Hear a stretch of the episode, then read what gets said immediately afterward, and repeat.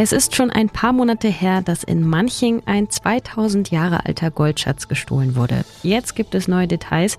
Die sind für das Museum aber alles andere als beruhigend. Und waren dann enttäuscht bis geschockt, als sie die Klumpen gesehen haben. Und wir schauen auf die Pläne für den Lech, der renaturiert werden soll, und auf ein Gerichtsurteil gegen einen 23-Jährigen, der in Mehring einer Frau ihr Baby entrissen hat. Ich bin Lisa Pausch, das ist der Nachrichtenwerker heute am Freitag, den 21. Juli. Guten Morgen. Nachrichtenwecker, der News-Podcast der Augsburger Allgemeinen. Vor 100 Jahren wurde der Lech begradigt, verschmalernd und so eingebaut, dass er etwa 70 cm breit ist und schön planbar fließt. Jetzt soll er renaturiert werden, also aus seinem Korsett befreit und damit doppelt so breit werden. Ab 2025 soll das Stück für Stück passieren auf einer Strecke von neun Kilometern. Dafür werden zum Beispiel großflächig auch Bäume gefällt, aber auch Flussbausteine am Ufer entfernt. So soll der Fluss bei Hochwasser zum Beispiel ganz natürlich über die Ufer treten können. Die momentan sechs Wehre verschwinden, vier sind sowieso verzichtbar, zwei weitere werden in mehrere hundert Meter lange Steinrampen umgewandelt.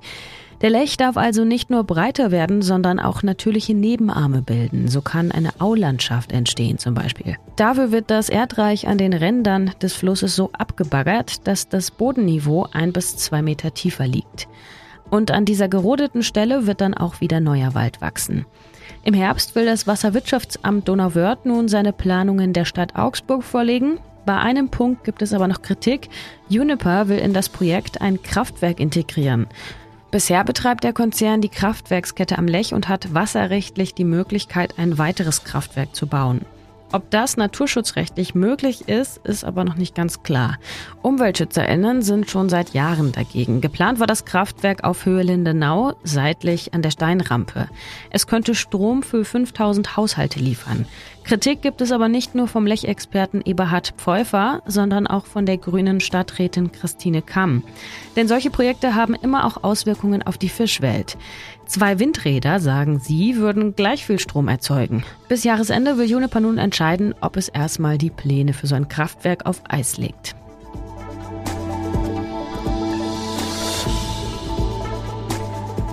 Ein 23 Jahre alter Mann hat in Mehring versucht, einen Säugling zu rauben. Jetzt wurde er deswegen vor dem Landgericht Augsburg zu vier Jahren Haft verurteilt. Thomas F. hat dem Urteil zufolge einer Mutter, die mit ihrem Kinderwagen in Mehring St. Afra unterwegs war, den Kinderwagen entrissen und war mit ihm weggerannt.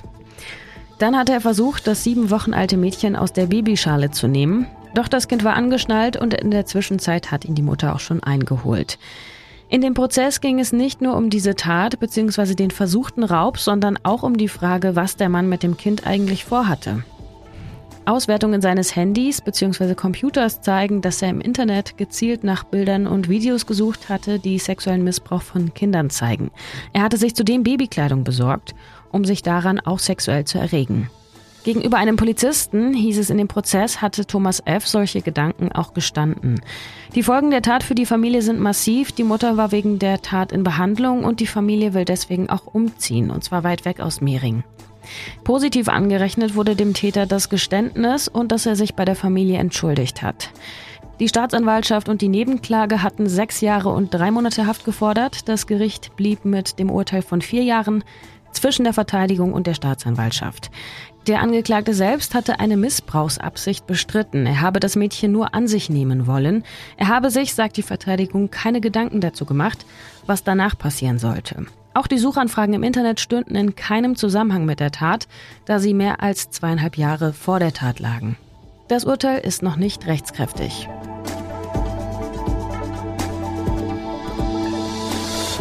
Es gibt ein neues Kapitel im Spezi-Streit zwischen der Augsburger Brauerei Riegele und der Münchner Paulaner Brauerei. Nun hat sich nämlich der österreichische Rapper Moneyboy zu Wort gemeldet. Auf Twitter schrieb er am Mittwoch, Spezi wurde vom Brauhaus Riegele in Augsburg erfunden, habe ich gelernt, als ich letztens in der City war. Das ist also das Original. Er war nämlich am 9. Juni im Club Kantine in Augsburg zu Gast. Und die Geschichte um die Spezi kennt ihr wahrscheinlich längst. In Augsburg fingen die Wirte in den 50ern an, Cola und Orangenlimo zu mischen, weil es die Leute eben mochten.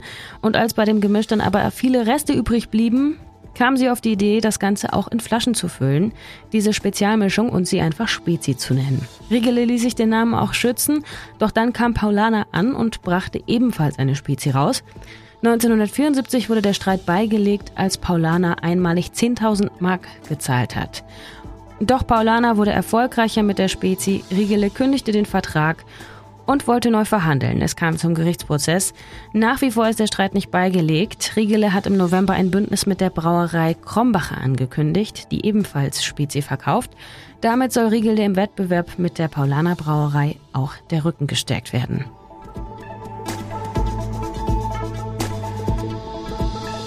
Wir schauen auf das Wetter für Augsburg. Der Tag heute bringt Sonne und Wolken. Am Nachmittag sind auch einzelne Gewitter möglich. Das alles bei Temperaturen bis 24 Grad. Das Wochenende wird mit bis zu 27 Grad. Am Sonntag auch noch mal etwas wärmer. Vor allem die Vormittage sind sonnig und trocken. Am Nachmittag kann es immer mal wieder regnen. Am Sonntagnachmittag gibt es auch mal stürmische Böen mit bis zu 60 Stundenkilometern. Das alles aber bei um die 12 Sonnenstunden pro Tag. Es war ein Schock. Ende November sind Unbekannte nachts in das Kelten-Römer-Museum in Manching eingebrochen und haben einen über 2000 Jahre alten Goldschatz der Kelten gestohlen. Seitdem ermittelt das Bayerische Landesamt und jetzt gibt es weitere Details zu dem Fall. Dorothee Pfaffel ist für uns dem Goldschatz auf der Spur. Hi Dorothee. Hi. Was wissen wir denn inzwischen über die Täter bzw. die Tat an sich? Also ähm, Polizei und Staatsanwaltschaft haben am Dienstag vier äh, Männer festgenommen in der Nähe von Schwerin. Und diese vier Männer sollen für diesen Diebstahl verantwortlich sein. Ähm, zwei von denen stammen aus Schwerin, einer aus dem Umland von Schwerin und einer ist aus Berlin und alle vier sind so zwischen 42 und 50 Jahre alt. Ähm, heute war eine Pressekonferenz und da wurde außerdem bekannt gegeben, dass es sich um vier Männer mit deutscher Staatsangehörigkeit handelt, ohne Migrationshintergrund. Und ähm, was jetzt inzwischen auch bekannt ist, also wenn sich ähm, diese vier Männer jetzt wirklich als die Täter herausstellen, also sie sind bislang dringend Tatverdächtige, ähm, dann soll es auch so sein, dass es sich da um eine Profibande handelt, von denen ähm, auf jeden Fall drei auch schon länger zusammenarbeiten.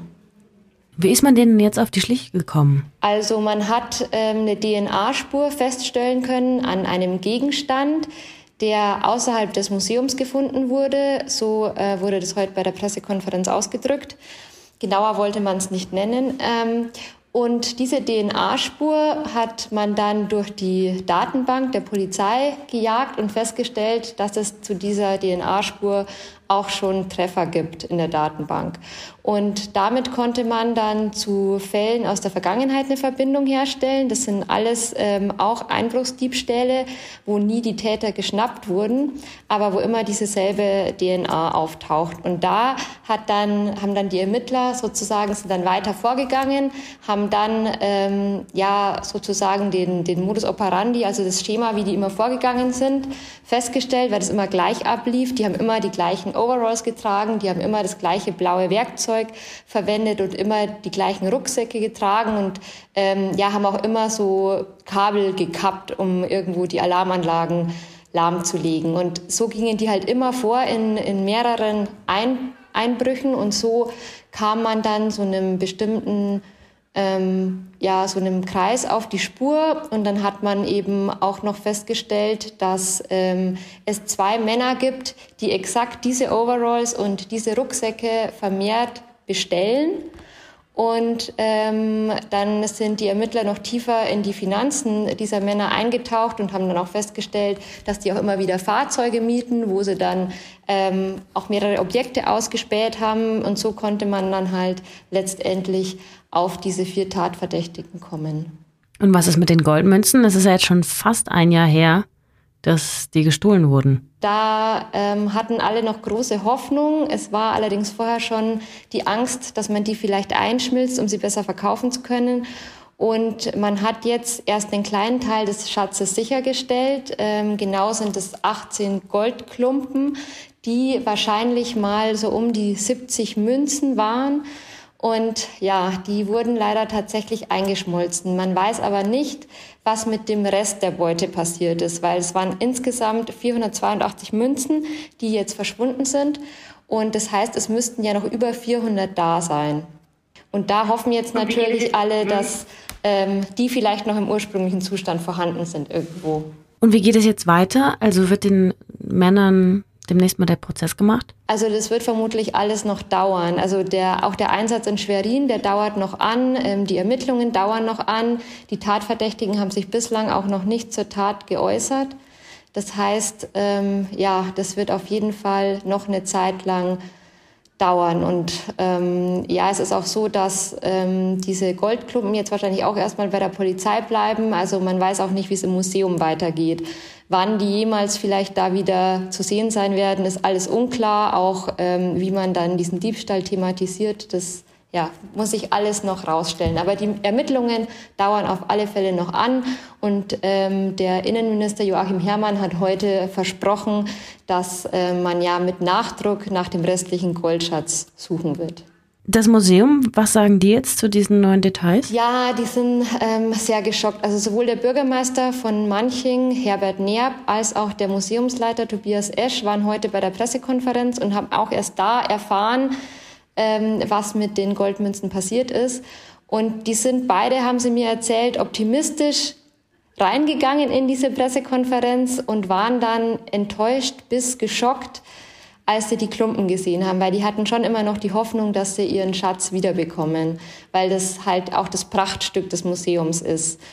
Und von daher sind, jetzt, sind sie jetzt erstmal ein bisschen enttäuscht, waren aber trotzdem natürlich auch sehr dankbar für die Arbeit der Polizei, weil die wirklich ähm, ja, sehr intensiv ermittelt haben. Und von daher ähm, ja, müssen sie sich, glaube ich, jetzt ein bisschen von dem Schock erholen, aber es sind grundsätzlich erstmal guter Dinge, dass das jetzt schon mal ein großer Schritt war. Und sie haben mir auch gesagt, dass sie weiter optimistisch sind, dass der Rest ähm, in seinem ursprünglichen Zustand gefunden wird. Vielen Dank, Dorothee. Du bist für uns bestimmt weiter auf der Spur. Dankeschön. Ja, werde ich machen. Was sonst noch wichtig wird, die Polizei in Brandenburg sucht nach wie vor nach einer Löwin. In der Nacht zu Donnerstag wurde sie rund um Kleinmachnow gesichtet, in Potsdam-Mittelmark. Mehr als 100 PolizeibeamtInnen, Drohnen und Hubschrauber mit Wärmebildkamera sind im Einsatz. Bislang verlief die Suche erfolglos. AnwohnerInnen wurde geraten, zu Hause zu bleiben. Auch in Berlin hat die Polizei in der Nacht nach der Löwin gesucht, vor allem in Berlin-Zehlendorf. Woher sie kommt, ist unklar. Weder Tierparks, Zoos oder auch Zirkusse haben eine vermisste Löwin gemeldet. Es gebe auch keine Hinweise darauf, dass Privatleute eine Löwin bei sich zu Hause gehalten haben. Das ist in Brandenburg bei entsprechender Genehmigung nämlich schon erlaubt. Wenn man eine Löwin sieht, sagt eine Expertin, das sage ich jetzt nicht, weil ich glaube, sie kommt bis nach Augsburg, sondern weil ich es interessant finde, wenn man eine Löwin sieht, dann soll man sich nicht umdrehen und wegrennen, sondern rückwärts von dem Tier weggehen und Blickkontakt halten.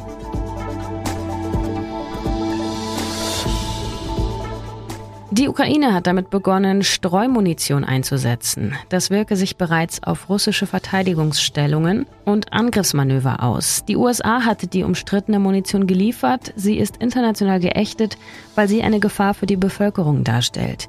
Westliche Expertinnen gehen allerdings davon aus, dass Russland schon länger Streubomben einsetzt.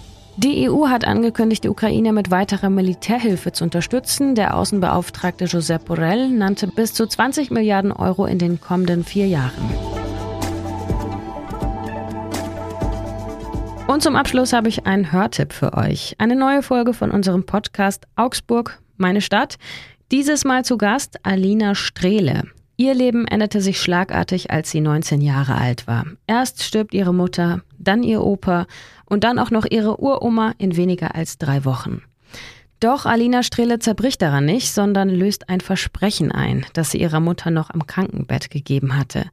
Wenige Tage später wird sie Weltmeisterin im Kickboxen. Ein sicher inspirierendes Gespräch, das sie da mit Axel Hechelmann geführt hat. Einen Link zu dem Podcast findet ihr wie immer in den Show Notes. Das war's von mir für diese Woche. Vielen Dank euch fürs Zuhören. Ich bin Lisa Pausch. In der kommenden Woche hört ihr an dieser Stelle Greta Brünster. Kommt gut ins Wochenende und durchs Wochenende. Ich sag wie immer Tschüss, Baba und Ahoi. Nachrichtenwecker ist ein Podcast der Augsburger Allgemeinen. Alles, was in Augsburg wichtig ist, findet ihr auch in den Show Notes und auf augsburger-allgemeine.de.